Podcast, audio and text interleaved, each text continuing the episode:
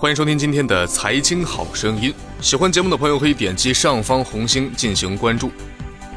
去年年底呢，现金贷监管之后，行业就出现了分化，一些公司开始改良做产品，尽量合规转型，而另一边，一些玩家却试图绕过监管。行业充斥着积分卡、会员卡、天价商品等千奇百怪的方式，但最有创意、最为大胆的方式就是咱们今天要聊的回租。现在已经开始做回租的平台多达上百家，但回租还不成熟，漏洞重重，坏账率高达百分之四十以上。为了盈利呢，回租的年利率惊人，普遍比现金贷要高。一家名为“乐回租”的平台，砍头息利率甚至高达百分之一千八百三十二。他们甚至开始将触手伸向了学生群体，上百万的学生用户再次卷入了超利息的现金贷中。在行业中，甚至形成了回租的产业链，出现了第三方的平台，帮助平台批量上线、集体转型。而接近监管的知情人士透露，相关部门已经注意到，现金贷的万亿江湖中已出现诸多变种。一回租崛起，去年年底现金贷监管之后，行业就出现了大量的逾期，这是因为大多平台不敢再放款，现金贷用户被迫上岸。某现金贷平台的 CEO 称，当时行业一片哀鸿遍野，大家都觉得行业彻底完蛋了。但几个月后，行业却开始起死回生，逾期稳定，新的现金贷用户开始涌入，不少平台又开放了口子，开始放量。这总是上有政策，下有对策。监管之后呢，行业大部分平台思考的并不是如何合规，而是如何绕开监管。就在此时，回租模式崛起。其实，最早的回租模式是一些尝试做信用租贷的平台，其模式是用户不再需要分期购买一部手机，只需要每个月付一点租金就可以租用一部新手机。一年之后，用户可以考虑支付尾款，将手机买下来，也可以选择不租，再换一部新手机。早期这个模式很火，不少行业的从业者甚至认为这将打败分期模式，成为新的消费形式。但很快，回租这个模式就被现金贷玩家利用，彻底玩坏了。两个月前，各种口子和老铁群里，一种全新的口子在推广：手机抵押借款秒下款，老铁们速来聊。这样的广告是不断的刷屏。这些平台通常都取名回租、回购、回收。就比如说闪电回购、五一回购、蚂蚁回租、乐回租、去租租等平台。为了区别真正的回租，这些平台会在图片展示区放一些借款或者逾期的截图，老铁们会秒懂。回租会放上一些图片，提示用户自己其实是现金贷平台。内部人士称，回租正在成为老铁们的新宠。那这个模式究竟有多火呢？有媒体在苹果 App Store 和各大安卓的应用商店中搜索，发现涉及回租、回购、回收相关的应用有上百个。就在一两个月前，涌入的上百玩家用这种撞线的方式，正在试探着监管的底线。二，绕过监管，这个模式被业内称为完美绕过监管的终极模式。那它是如何做到的呢？用户下载这个 APP 之后，就会自动识别它是什么手机。第一步就是要用户把手机卖给平台。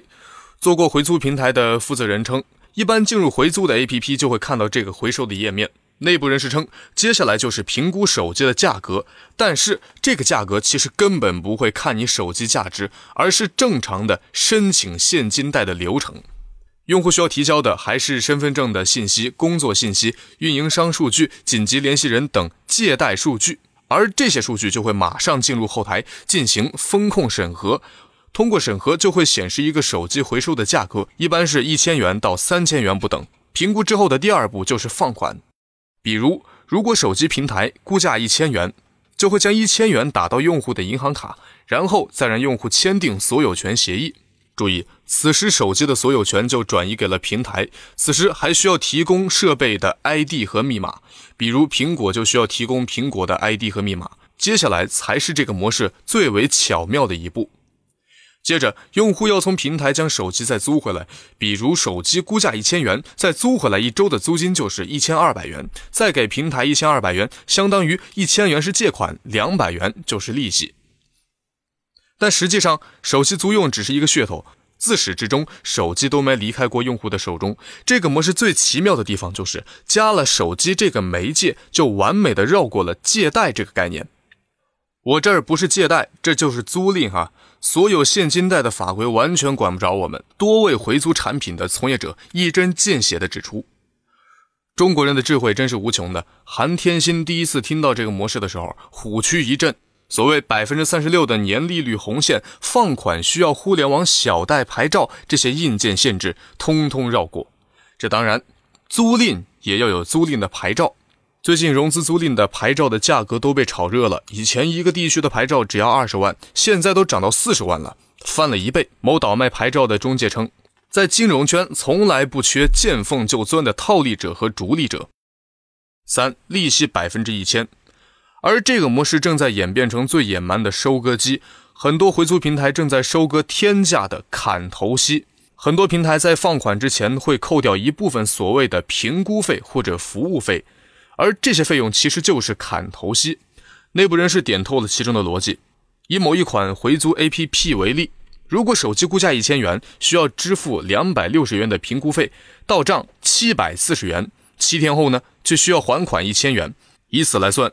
年化利率高达百分之一千八百三十二，大多回租从业者承认，回租的利息其实远要高于现金贷，年利息一般都是百分之五百以上，很多呢都高达百分之一千。陈思称，这是因为这个模式的风险太大，只能通过高利息覆盖高风险。那么，使用这些回租的用户都是些什么人呢？都是很难从现金贷再借到钱的用户。内部人士研究后台的数据发现。来的用户资质极差，多位做回租平台的从业者透露，这个行业的坏账率高达百分之四十，甚至高达百分之五十。这是因为回租这种模式还不成熟，比如催收怎么催？现在是租不是借，用户呢也有很多不还款的借口，很多用户都觉得这个模式没有法律的对应，就算不还钱也没事儿。当然，平台在催收上也会有一些新玩法。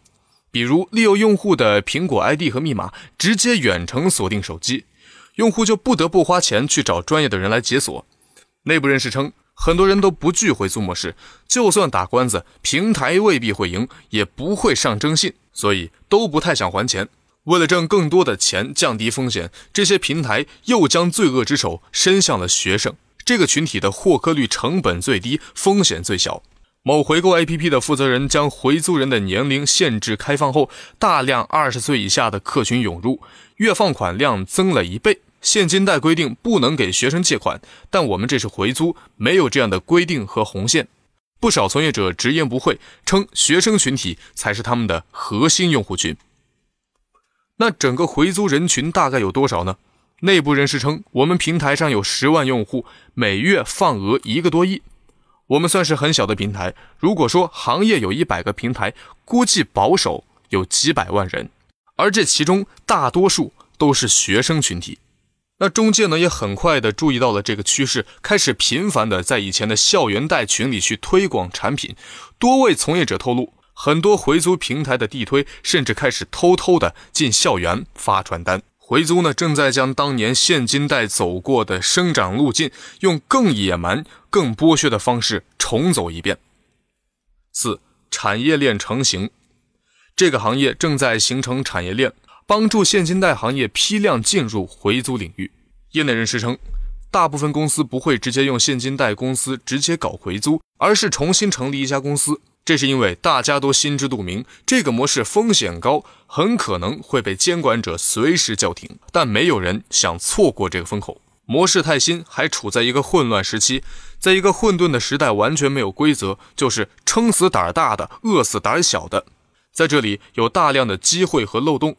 比如，在上线各种应用商店的时候，根本不需要遵守金融 APP 上线的规则。某科技的商务负责人称，回租无疑是现金贷集中转型的一个方向。他表示，数月前他们就注意到回租的模式的崛起，于是他们开发了回租系统，批量给准备转型的现金贷公司。现在，大部分和他们合作的都是现金贷平台，还有一些借条平台。他表示，他们已经给两家平台做了回租系统。而最近即将排队上线的还有四五家平台。如果这些用户真的把这个平台当成手机回购，把手机寄回来怎么办？你可以设置各种门槛，比如必须要求手机九成新，必须没有逾期，否则手机就拒收。另外，他说商务负责人也会传授一些商务技巧，所以你给手机估价之后，最高授信额度不能超过手机价格的百分之五十，否则就会亏本。行业正在形成一条完整的产业链，一个平台上线需要三十五个工作日。这些第三方的技术和服务公司正在帮助这条产业链急速扩张、批量繁殖。而从商务负责人展示的后台来看，基本就和现金贷系统后台无异。这个自认高明的方式正在引起监管层的注意。接近监管层的相关负责人称，已经有很多行业的从业者提醒我们注意这个模式。监管者已经监控了很多家回租平台，并深入地研究了他们的模式。他还说，这就是现金贷的变种，甚至比现金贷还要变本加厉。他们已经基本对这个模式这么定性了。从表面上看，这个模式天衣无缝，但实际上绕过监管的意图太明显，反而更加危险。只要监管一声令下，这个模式就会被彻底叫停，行业会连根拔起。在监管出台之后，金融行业一定会有一个逃逸期，公司会穿上马甲，让监管者看不懂。接下来，行业会进入了下一个治理阶段。行业太乱、太野蛮，只会让监管来得更加严厉、更加具体。让某现金贷负责人担忧的事情，可能就要发生了。劣币驱逐良币，让监管者变得极为严苛，也使机制更加完善，极尽可能做到滴水不漏。好了，今天的节目就唠到这儿了。文章来自一本财经。最后，请关注我们蜻蜓财经的微信公众号，搜索“大圣说事”四个字儿，或者搜索“大肖说事”的拼音即可。我们下期节目再会。